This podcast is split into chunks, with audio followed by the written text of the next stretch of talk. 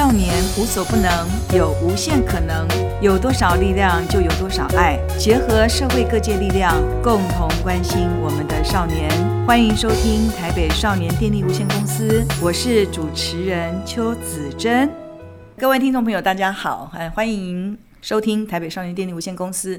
如果你有听到我们上一集访问 Gary 的内容的话，我想你会很期待这一集。我们继续来谈 Gary 的故事啊。那如果你没有听过，也请你收听一下上一集 Gary 跟我们分享的他的一些人生的经验，尤其是在他的国中、高中都是一个人独自生活之下。好，当他在这个他需要家人爱的时候，家人并没有在身边，他是靠着什么力量好走到今天？在上一集他有都有跟我们分享。那上一集的结束的时候，我们谈到了 Gary 在三十几岁的时候突然发现得了肺腺癌。好，那他在这个医生的诊断之下，医生告诉他，他只剩下大概一年的生命。啊，那他有跟我们提到他当时的那个感受跟震撼的感觉。Gary 你好，邱队长好，各位听众大家好。好，我们会非常欢迎你再来跟我们分享你的人生的故事。好，那你可以不可以再继续跟我们说，哎，你上次在诊间里面被宣判只剩下一年的时候的一个感受？好，哦，当时其实就是问医生嘛，医生就想说，不管人生剩多少时间，至少我想要有一个答案，我才能去规划我将来的生活跟我想要做的事情。那他跟我讲一年的时候。真的会全那个那个身体会不自觉的全身发抖，嗯，然后我站不起来，我当时两只腿真的是叫腿软，我这辈子都没有遇到什么叫腿软，但那时候我真的深深体会到什么叫腿软，嗯，后来因为一直在整间也不是办法，我赶快跟医生讲，我可不可以请我室友进来，然后他也扶不进来，最后我说那你推轮椅，我是推了轮椅出去的，那个情绪一直没办法去平复，一直。大概也过了半小时到一个小时的时间，我才可以正常站起来。那因为我一直告诉自己，啊，要做化疗。那做化疗的话，那是不是会像电视上这样子，会越来越虚弱，越来越虚弱，戴了帽子啊，坐了轮椅？所以我那两三天思考，我是非常抗拒的。真的是旁旁边的好朋友跟我说：“你现在都剩一年了，你你如果不做，你就一定只有一年的时间。”你做搞不好会有不同的结果，你何不尝试？你人生从小到大，你不就是一直这样子去判断你的对错？然后我就说好，我那时候有多紧急，我病况有多紧急，因为做化疗必须要先做那个人工血管。嗯。我印象中，我星期三做人工血管动手术安置人血人工血管，我星期四就直接做化疗了。你是在放在脖子这里吗？人工血管？对对对，放在肩肩肩胛。因为我自己妹妹也是这样，所以我很难理解那种感觉。对，然后我到了做就是开始做化疗的时候，隔天做化疗，我人生也是第一次走到那个，因为我在林口长庚，他那个化疗是一整层一整层。我看到每个人的那个眼神哦，因为会有一个等待室，那个每个眼神，你很明显，他是真的是可以告诉你，他不用讲话，你就可以感觉到是人生是黑白的，我人生是没有没有希望的，我在等死。所以我在那二十几个的人的那个注射那个化疗的等待室以后，我走了出来。我说那个那个环境我做不下去，我觉得我如果在那边等待，好像我也是像他们，就是在等死。然后我一做的整个过程就是四个小时，嗯，整整要注射那个化疗，化疗剂，对，化疗剂要四个小时，然后这一做就是做了半年。那我的状况就是可能就老医生讲的就超出他的预期，非常的那个化疗剂对我身体来讲其实是改善非常的多，我的癌细胞逐渐的减少，因为那时候我在照 X 光的时候，我的肺是几乎是。有三分之二都是白色的，嗯，我后来才知道说原来白色是不好，对，白色。你 肺，我一直以为说黑色的对，照 X 光我一直以为说肺是全部黑色才是正常的，其实错的。如果你当你的照出来 X 光肺上面都是有白色的部分，那个是非常不好的状况。我是将近两片都有三分之二是白的，嗯，对，还有那时候还有肺水肿，所以才会导致我一直吐血。哦，好。后来等到过了半年以后，我那些白色的部分几乎快看不到了。哦，那就非常有效的一个化疗的，对你来讲。对对对，所以就是觉得啊，上就是老天爷就是给了给了我一条路，让我可以继续的去好好的人生，未来的人生可以继续再好好的规划，继续再多走下去。然后接下来就是一直固定的去定期的去做回踪，对。这样现在已经几年了？大概五年了。嗯，那你已经过了那个 最危险的时期了，就是五年愈后嘛。五年愈后以后就会比较可能比较稳定，对，比较稳定。那那真的就是老天爷在你这个人生当中，这个过去有那么多的辛苦哈，然后再给你一次这个。呃，重生的机会。呃，你是什么时候进到国际单亲儿童文教基金会？那是黄月穗老师的一个基金会嘛？哈，你可以聊一聊这个部分嘛？因为黄老师也是一直在做公益，对小孩子。嗯、呃，我在三年前就是因为刚好我整整在家里休息了休息了一年多，嗯，然后那时候自己肺身体不好嘛，然后想说找工作其实真的不好找，嗯，再加上我。已经没有体力上真的是大不如前，然后因为朋友朋友的介绍，他说：“那你不如看你你会开车嘛？那你要不要去做司机？”那我就说：“好，我就去应征。”然后就我一直到隔天，我到了这个基金会以后，到我还那时候还不晓得黄老师是在这个基金会。到隔天的时候见到老师，我说：“哇！”这不是电视上的那个常常上那个台湾戏对那个台湾戏节目的黄月水老师，原来就是他。那黄老师真的是一个，呃，真的是在非呃非常致力在做公益这一方面，待人非常的好。我其实他真的算是我人生一个最大的一个贵人，这样对转泪点。我今天遇到他，呃，我的所有的一些思维啊，所有的一些想法。真的是因为黄老师改变了不少。嗯，这黄老师好像也是特别的称赞你。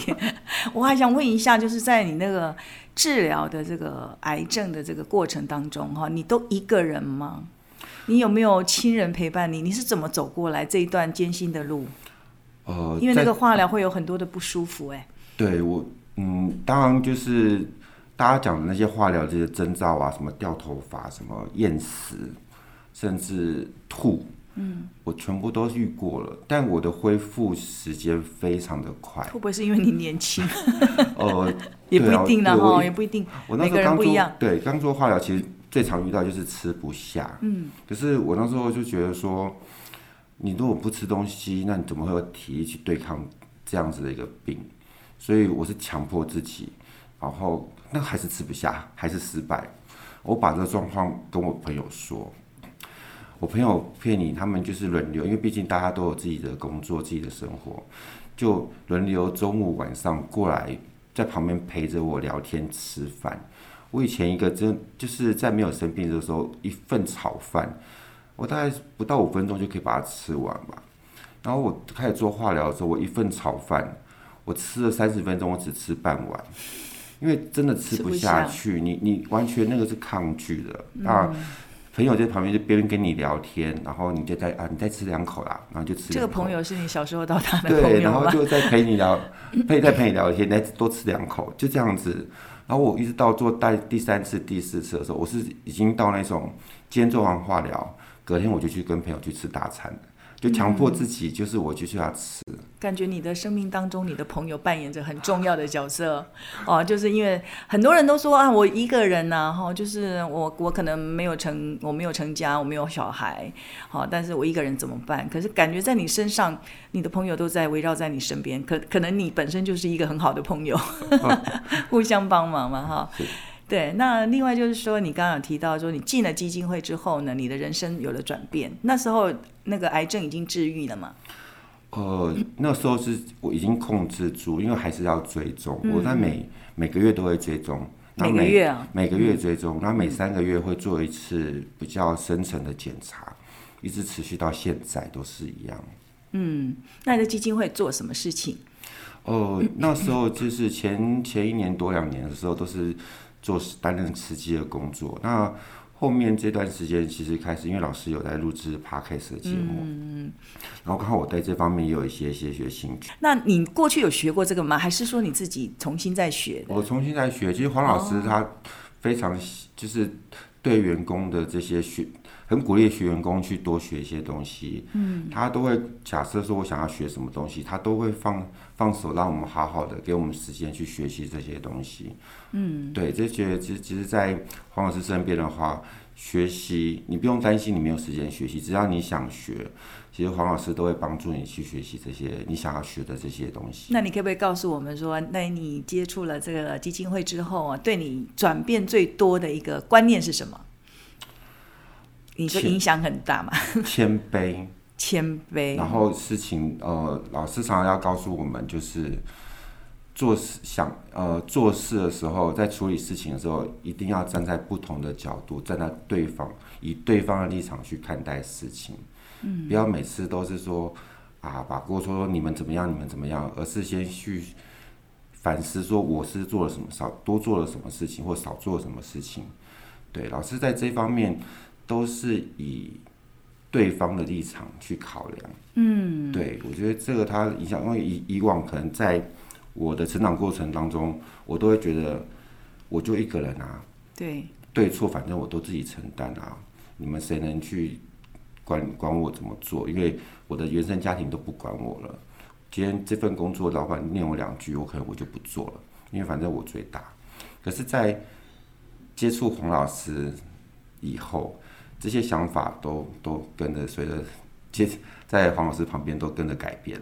真的，所以我们真的是跟对一个老师的话，可以引领我们的整个思想的改造。您刚刚讲的那两件事情，我应该要好好的努力学习。一个是谦卑，一个是站在对方的立场去想问题，去感受对方的感受。好，那对孩子也是这样。你可以，如果可以站到孩子的立场上，你刚刚有提，你上一集有提到说，你们不是小孩子，你们怎么知道小孩子在想什么？哈，真的，我们可能都站在我们大人的那个想法去想孩子应该要怎么样，应该怎么样。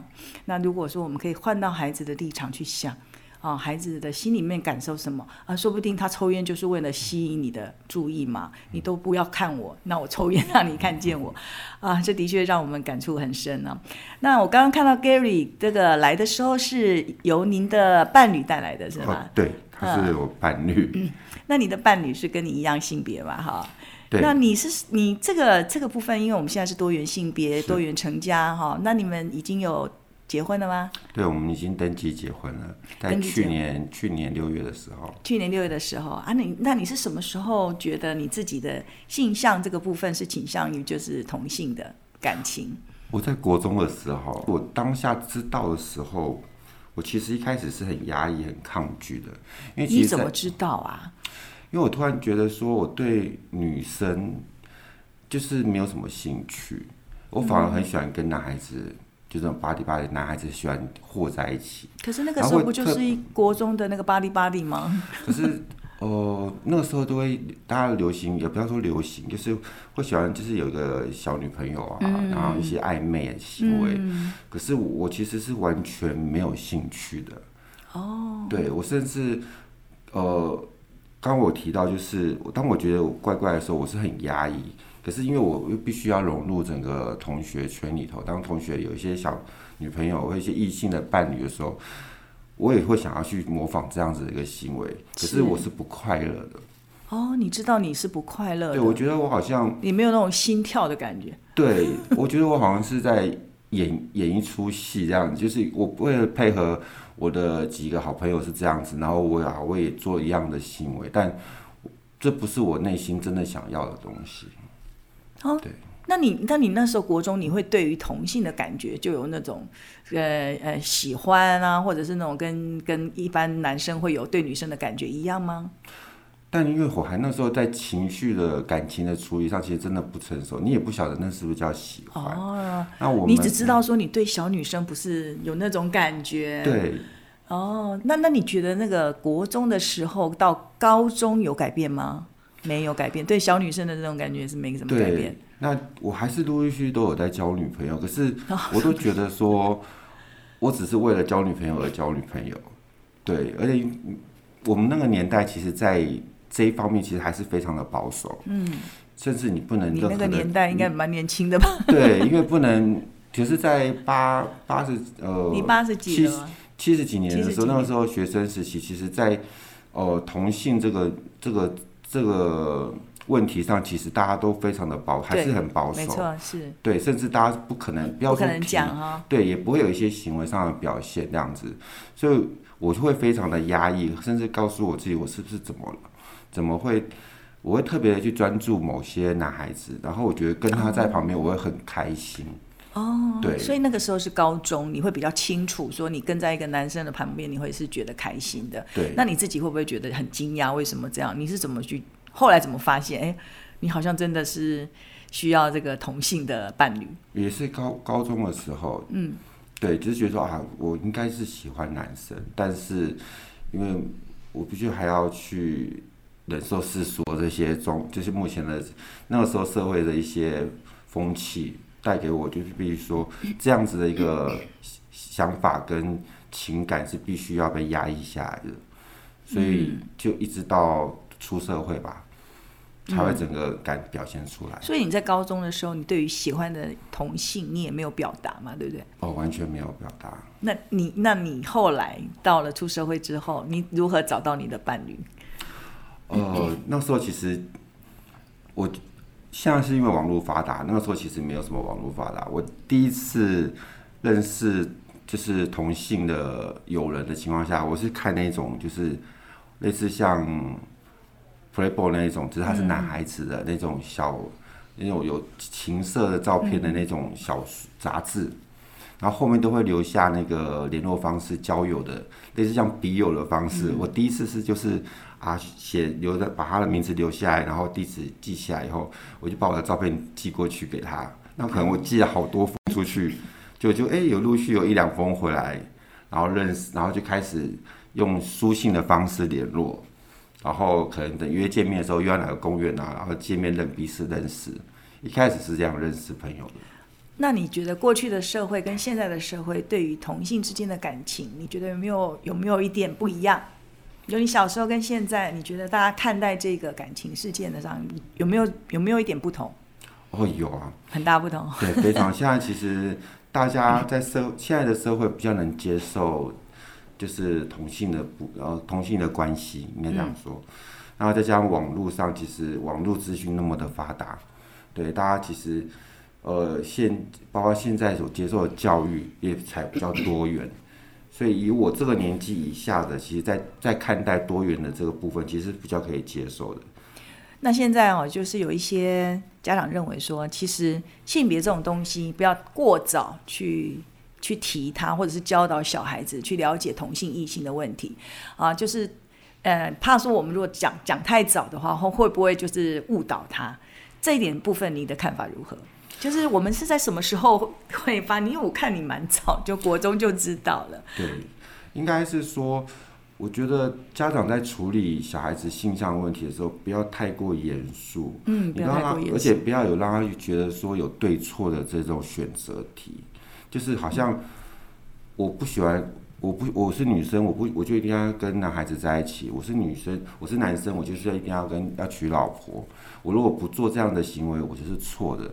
你就让他在，我觉得黄老师曾经讲，就人人生而平等嘛，你人有爱人的权利，他有，不管你今天你是爱男的爱女生，那你不要一开始用很刻板的形象，你就只能爱异性，那那那他觉得说，那我如果不是爱异性，那我是做错了，那我觉得让他自在这一方面让他自由去选择去判断，那我刚才有提到，我其实。我后来其实很后悔，我去强迫我自己去交女朋友。我随着年年纪的越来越大，其实你为你做这个行为，其实无非其实应该说，你相对的你也是在害了对方。这女孩子在你身上其实得不到任何东西的情况下，你还耽误了对方的呃时间青春。其实这是现在回想过来，其实这个行为非常的要不得。嗯，我觉得你 你讲的这个真的是可以提醒很多人呢，哈，就是说。不要为了社会的期待或为了父母的期待去做一些可能是对人家不好的事情，因为你明明就不是希望如此哈。那现在哎，你们结婚了嘛哈？他也陪伴你那个这个呃经历过很多事情，像包括你说你曾经心脏的问题，对，那是怎么回事啊？哦，这个其实嗯，我们其实到现在还是想想不出的原因。这是我人生除了肺肺癌肺癌以后。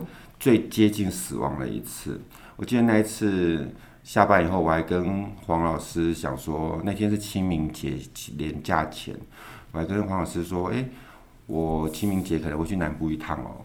然后我把一些工作先交交办的工作先做完以后，我就下班了。我当天晚上洗完澡过后，我就突然发现我心脏不舒服，嗯，就明明就没有做什么事，感觉你好像跑了一百。百公尺的那种感觉，就是你像我们人跑一百公尺，心脏不会跳很快，嗯，他就突然跳很快。那那种当你静止的时候还是跳很快，是很不舒服。那小琪就跟我说：“那你要不要看医生？”我说：“应该没关系吧，因为很少有这种感觉。”我说：“我躺一下可能就好了。”我一直到凌晨两点，那个感觉退不下去，我突然觉得我四肢无力，快不行了，我赶快把他摇醒，说：“我就不行，我们要赶快去看急诊。”他就赶快开车，我们就赶快一路飙到那个林口长庚。我一下车，我差没有用爬的，我真的差没有用爬的，我就搀扶在那个门那那个急诊室的大门那边。那个警卫一看到我，我说我我只想说我快不行了，然后他就赶快推轮椅进来，然后我就坐着，然后一那个护士就说我怎么说我心脏跳很快，可是我明明就没有做什么事情。他们初步一检查以后。完全都不用减伤分类，就直接把我推进了那个急诊的手术台。哦，我最后听到，当我躺在那边的时候，我已经非常非常的不舒服。我只听到一句话说：“电击无效。”电击无效。对，我就昏迷了。哦，那个是心脏的问题。然后等到我醒来的时候，我当我醒来的时候，发现我是在急呃那个 I ICU 在那个加护病房。全身插满了管子，然后被绑起来，然后我就看看看看那个护士，我说我醒了，护士就说啊，看到我醒了，赶快通知家人，然后叫小琪过来。我就说我现在是什么时候？我以为是隔天嘛。他说刘先生，你已经睡了快十天了啊！我说你昏迷了十天呢。这中间我说。我们不是隔天还要去台南吗？他说现在都已经十几号了，所以那个是心脏的问题。对，他说我那时候就是心律不整，然后当天晚上心脏就失去丧失功能了，所以我当天的清晨到了快天亮的时候，就紧急医生判断紧急要装叶克膜。嗯，我装了两天，心心率开始恢复正，慢慢恢复正常的时候，才进那个加护病房。然后去观察，这样哇，这个上帝又给你第二次机会，所以你看这个，这个，这个你的人生过程当中真的是，真是高潮迭起耶哦，就是在这个每一每一个事件当中，都会让你突然的收获，或或是突然的重生。好，那在经历过这么多的这个过程哈，从小到现在哈，然后又又走了两次鬼门关绕回来哈，你对于生命的体会是什么？将来未来你想要做是做些什么？哦、呃，对，所以就是哦，及时行乐啦，及时行乐。其实就是你真的要用哦、呃、愉快的心情哦、呃，要这么讲。我其实我经历了那么多的病痛，我觉得心情很重要。嗯，心情真的是第一个。当然你要接受，你要坦然的去接受医生给你的治疗。那。跟疗程，那当然情绪上，有些人会觉得会怨天会怨地，我其实我都我都不怨，我只会告诉我自己说，我一定会活下去。嗯，就是东西不吃吃不下，我就是要吃完，这个东西会。你没有放弃，对，就是没有放弃生命。对，对就是我别人都可以撑过去，为什么你撑不过去？嗯，嗯，这是一直让我每次经过仔细大病，一直抱着这种想法的。嗯嗯，嗯。然后对于将来的规划，就是。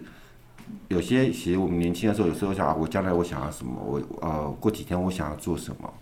哦，明年我想要干什么？经过几次大病以后，这些想法的那个时间，你都会缩缩缩减成我们明天就去做什么？我们现在就去做什么？什么东西不敢讲的，就很像，常常我都跟老师开玩笑说，以前我不敢我我不敢对我喜欢的人讲我爱你，我觉得这句话我讲不出口。那我现在我很坦然的对我的另外一半说“我爱你”，因为我觉得我现在不讲，可能我下一刻我就来不及讲了。对这些话，嗯，及时要及时的不要去隐藏，因为人生苦短啊，真的不要认为说我不我不像呃我不认为我每次都有那么幸运的一个机会可以遇到这种事情，可以让我那么顺遂的走下去。所以我想到了一些情感的一些表达，跟我想要做的事情。跟我可以为这个社会做什么事情，我想我就会这个月就会立即的去做。我觉得很重要的就是爱要及时，哈，然后你要你要想做的事情就赶快做。真的像你讲的，不知道无常跟明天哪一个到来，哪一个先到。就像你遇到的那一次晚上，说不定就走了哈。那可是你过了十天，上帝还是把你带回来，上帝老天 老天爷还是把你带到我们身边，就表示要透过你来告诉我们学习一些事情哈。那我觉得今天大家听完了 Gary 的故事哈，我觉得。呃，非常的感谢 Gary 愿意分享这些生命当中的经验，包括你小时候啊，然后包括你的一个人生活，到面对肺癌，到最后的这个差一点走掉的这个心脏心律不整的一个停止停停止的那个跳动的那个那个过程，还有包括你介绍了我们你的同性的伴侣，啊，那我觉得这等等都值得我们啊好好的去思考，我们将来要如何好对我们所爱的人，还有对我们的家庭对。我们的孩子，今天再一次感谢 Gary，有没有最后要跟大家说些什么？我想跟大家说的就是说，关于同志这部分哦，我其实我想要给目前对针对性别还没有办法去认为自己喜欢男的或喜欢女生的这个部分的这些这些小朋友或青少年，或呃出社会还是对于性别上有任何的一些模糊的部分，其实。目前在同性这一块的一些社服机构，其实有非常的多。嗯，哦，那与其自己去摸索，那不如赶快求助这些。当你有些任何的疑问，你可以求助这些机构。嗯，这些机构都有非常热心的职工，可以去帮助大家，哦，避免就是呃听信一些不正确的一些方式，哦，你到时候因为这样子，然后伤害了你身边的人，这样其实就不好。好，谢谢 Gary 给我们的建议。真的，当你遇到问题的时候，记得不，你不是孤单一个人，你可以求助，你可以找到去可以帮助你的人。今天非常感谢 Gary 来到节目，谢谢，也谢谢大家，谢谢听众朋友，我们下次再见。希望今天台北少年电力无限公司的节目内容让您有些收获。欢迎在各个收听平台按下订阅，请给予我们五颗星的支持。并推荐亲朋好友一起收听。